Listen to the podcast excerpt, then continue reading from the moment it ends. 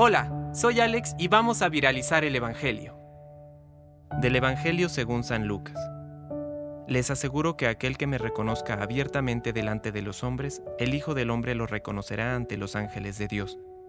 Pero el que no me reconozca delante de los hombres, no será reconocido ante los ángeles de Dios.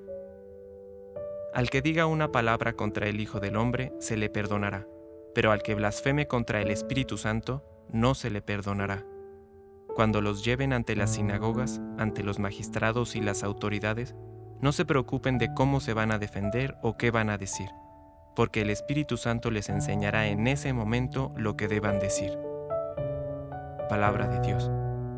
Compártelo, viralicemos juntos el Evangelio.